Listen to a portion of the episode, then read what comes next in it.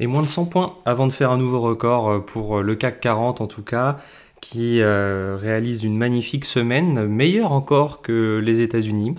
alors si on regarde le S&P 500, depuis fin octobre, c'est quand même 4000 milliards de dollars de valorisation qui se sont, euh, qui se sont ajoutés finalement euh, au-delà d'une progression de plus de 20% depuis le début de l'année. Donc euh, des marchés qui sont très largement portés par des espoirs de baisse de taux, bien sûr, hein, c'est ce qu'on a eu cette semaine. Alors je vous l'avais dit, une semaine extrêmement chargée, surtout avec le rapport sur l'emploi. On va y revenir, mais ça n'a pas empêché, malgré un rapport un peu mitigé, je dirais, euh, eh bien on a quand même toujours 5 semaines de hausse consécutive. Alors cette semaine, on a encore beaucoup, beaucoup de choses euh, donc à suivre, mais c'est vrai que eh bien pour l'instant, rien n'arrête les marchés, rien n'arrête les investisseurs qui sont toujours extrêmement optimistes. C'est presque, euh, presque déroutant de voir que la, volatilité est si faible, qu'il n'y a pas de, peur. On dirait qu'on a, on a tout mis de côté. Et puis bah là, on termine l'année en beauté. Et tant mieux pour nous, tant mieux pour nos portefeuilles.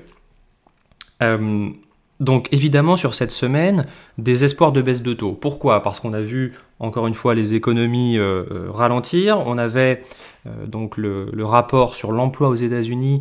Alors vous savez qui se décompose avec plein plein de données. On commence la semaine avec ce qu'on appelle le rapport Jolts. Donc là c'est un rapport qui nous permet de mesurer le nombre d'emplois disponibles dans l'économie. Donc ça, c'est une première, euh, première mesure. Et puis on a en fin de semaine, et c'est souvent le vendredi, euh, donc le, rapport sur l'emploi précis avec les créations d'emplois, avec le taux de chômage, avec l'évolution des salaires également. Ça, c'est très important puisque euh, une, hausse des salaires pourrait être un élément qui peut soutenir l'inflation. mais donc voilà, on a commencé la semaine avec ce rapport sur les emplois disponibles. Euh, de façon très, euh, bien, enfin disons bien vue par le marché, puisque euh, il est au plus bas, le, nombre d'emplois est au plus bas depuis mars 2021.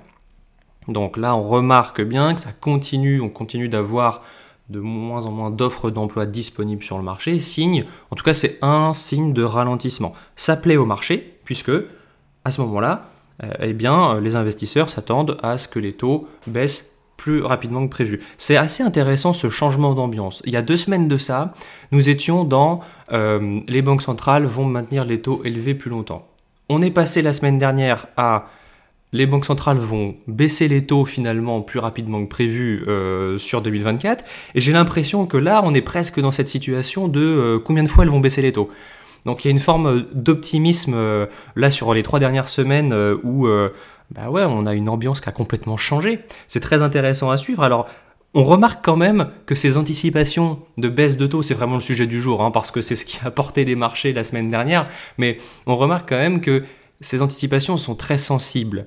Ce que je veux dire par là, c'est que quand vous avez, par exemple, euh, la semaine dernière, vous avez donc euh, une des, gouverneurs de la Banque Centrale Européenne, donc qui s'appelle Schnabel, qui affirme que les hausses de taux sont terminées. Donc elle dit que les hausses de taux sont terminées, elle ne dit pas que les taux vont baisser, mais en tout cas, c'est un élément assez, euh, intéressant. Dans le même temps, en zone euro, je voyais ça sur Bloomberg, on voit que les investisseurs anticipent 6 baisses de taux à partir du mois d'avril. Donc souvenez-vous, il y a 3 semaines, on était plutôt euh, les taux vont commencer à baisser euh, courant juin. Là, on parle du mois d'avril et en plus, on donne un chiffre. On, on attend 6 baisses de taux. 6 baisses de taux de 0,25. Bon, très bien.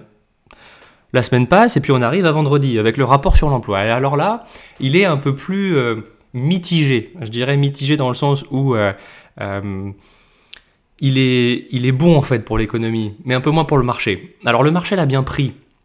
Pourquoi? Parce qu'on a une forme d'optimisme. C'est pas non plus un retournement du marché. Alors ce que je veux dire, c'est que en fait, il y a encore un peu trop de création d'emplois. Et de façon inattendue, le taux de chômage a baissé.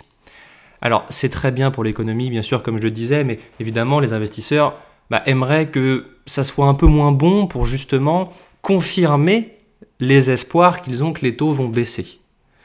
Euh, et là, on a vu, euh, si je donne quelques chiffres, on attendait 185 euh, 000 créations d'emplois dans le secteur privé, on en a eu quasi 200 000.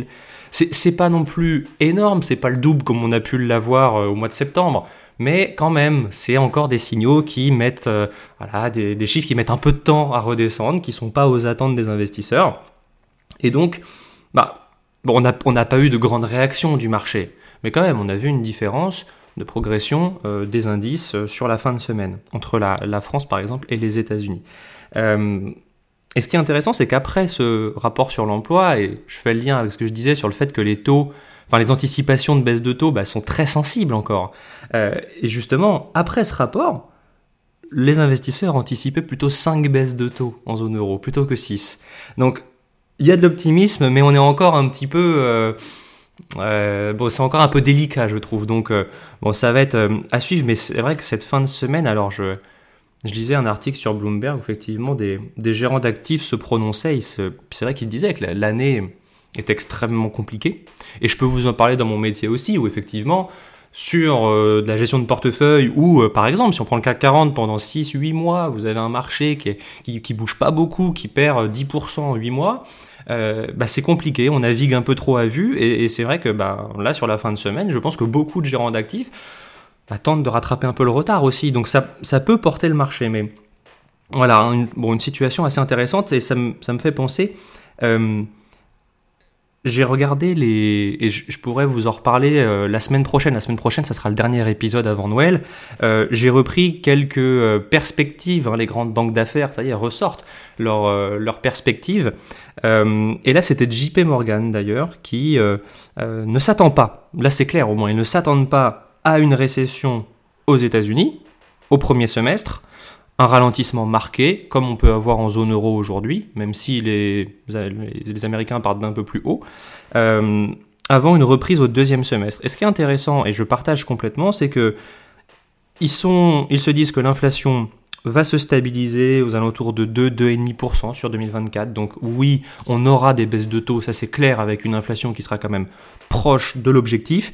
Euh, mais on n'ira pas beaucoup plus bas. Pourquoi? Parce qu'on a toujours des plans de relance dans l'industrie, aux États-Unis, eh oui, les, les, dépenses d'investissement dans l'industrie aux États-Unis ont augmenté de 15% cette année. Euh, donc vous avez d'un côté une banque centrale, la Fed, euh, qui euh, eh bien, cherche à ralentir l'économie, puis d'un côté des relances budgétaires par les États. Bon, tout ne va pas dans le même sens, ce qui peut expliquer aussi la, la bonne tenue, je dirais, de l'économie américaine. Et ce qui est intéressant, c'est il, vous donne en fait l'élément que bah, il y a des plans de relance en cours, mais aussi ce côté de transition énergétique qu'on voyait un peu moins dans les précédents rapports et qui aujourd'hui, la transition énergétique pourrait créer bah, une inflation un peu plus durable. Et c'est vrai, et j'ai eu l'occasion la semaine dernière d'écouter un, gérant d'actifs euh, pour euh, euh, présenter un fonds. il, il expliquait que pour atteindre la neutralité carbone en 2050, il faut 8000 milliards de dollars d'investissement par an pour transformer nos économies, transformer nos, outils de production. Donc c'est voilà, c'est évidemment des défis euh, importants et qui pourraient euh, eh bien, euh, soutenir une inflation un peu plus durable. Bref, voilà, donc pour parler de ce qui nous attend cette semaine, parce que alors je n'ai pas tout repris, il y a énormément de choses cette semaine à venir, mais donc évidemment les réunions des, des banques centrales, banque centrale européenne plus la banque centrale américaine, alors, euh, les taux euh, devraient rester euh, inchangés, ça c'est clair. Maintenant, je pense que nous allons avoir un discours un peu plus dur de Jérôme Powell aux États-Unis. Je ne pense pas que la Banque centrale européenne ait un discours trop dur parce qu'en réalité, la situation n'est pas la même. la croissance, enfin, on est même proche de la récession l'inflation a quand même bien redescendu, on n'est pas loin de l'objectif. Aux États-Unis, c'est encore un peu différent. Donc on peut imaginer voilà, que Jérôme Powell euh, appuie là où ça fait mal. Pour euh, justement couronner le tout, on va avoir l'inflation aux États-Unis qu'on attend à 3,1%. donc là, on est actuellement à 3,2%. Vendredi, nous aurons plein de données euh, d'activité euh, donc euh, en, Chine, alors activité industrielle, niveau de consommation, ça sera très important à suivre. D'ailleurs, ça me fait penser, je parle de la Chine, mais ce qui expliquait aussi la semaine dernière l'envolée du CAC 40, plutôt là sur la fin de semaine, il y aurait des rumeurs. Alors c'est marrant parce que j'ai pas vraiment de source fiable, hein. je vous dis ça comme ça, mais il y aurait des rumeurs que la Chine prépare un plan de relance, ça fait longtemps qu'on dit ça. Là, ça serait un plan de relance pour stimuler la consommation, donc évidemment, c'est très intéressant. C'est, vous voyez, c'est pas le, type de plan de relance pour soutenir l'immobilier c'est bien, mais on le voit pas trop. Là, ce serait apparemment un plan de relance pour stimuler la consommation. Donc, à confirmer, je dis ça comme ça. J'ai vu quelques articles qui le montraient. C'est vrai qu'on a vu le secteur du luxe euh, très largement progresser euh, sur la fin de semaine. Euh, le VMH qui reprenait plus de 3%. Bon, voilà. Mais je, donc, je dis ça comme ça, mais ça sera intéressant peut-être sur le prochain épisode de parler un peu plus de la Chine éventuellement si on a quelques informations importantes. Et puis pour terminer cette semaine, euh, eh bien déjà les euh, premières données d'activité économique, euh, donc aux États-Unis et en zone euro pour le mois de décembre, vous savez, ces fameux indicateurs qui permettent de savoir si l'économie est en expansion ou en contraction. Sans surprise, la zone euro devrait continuer de se contracter, les États-Unis toujours un petit peu à la limite. Voilà,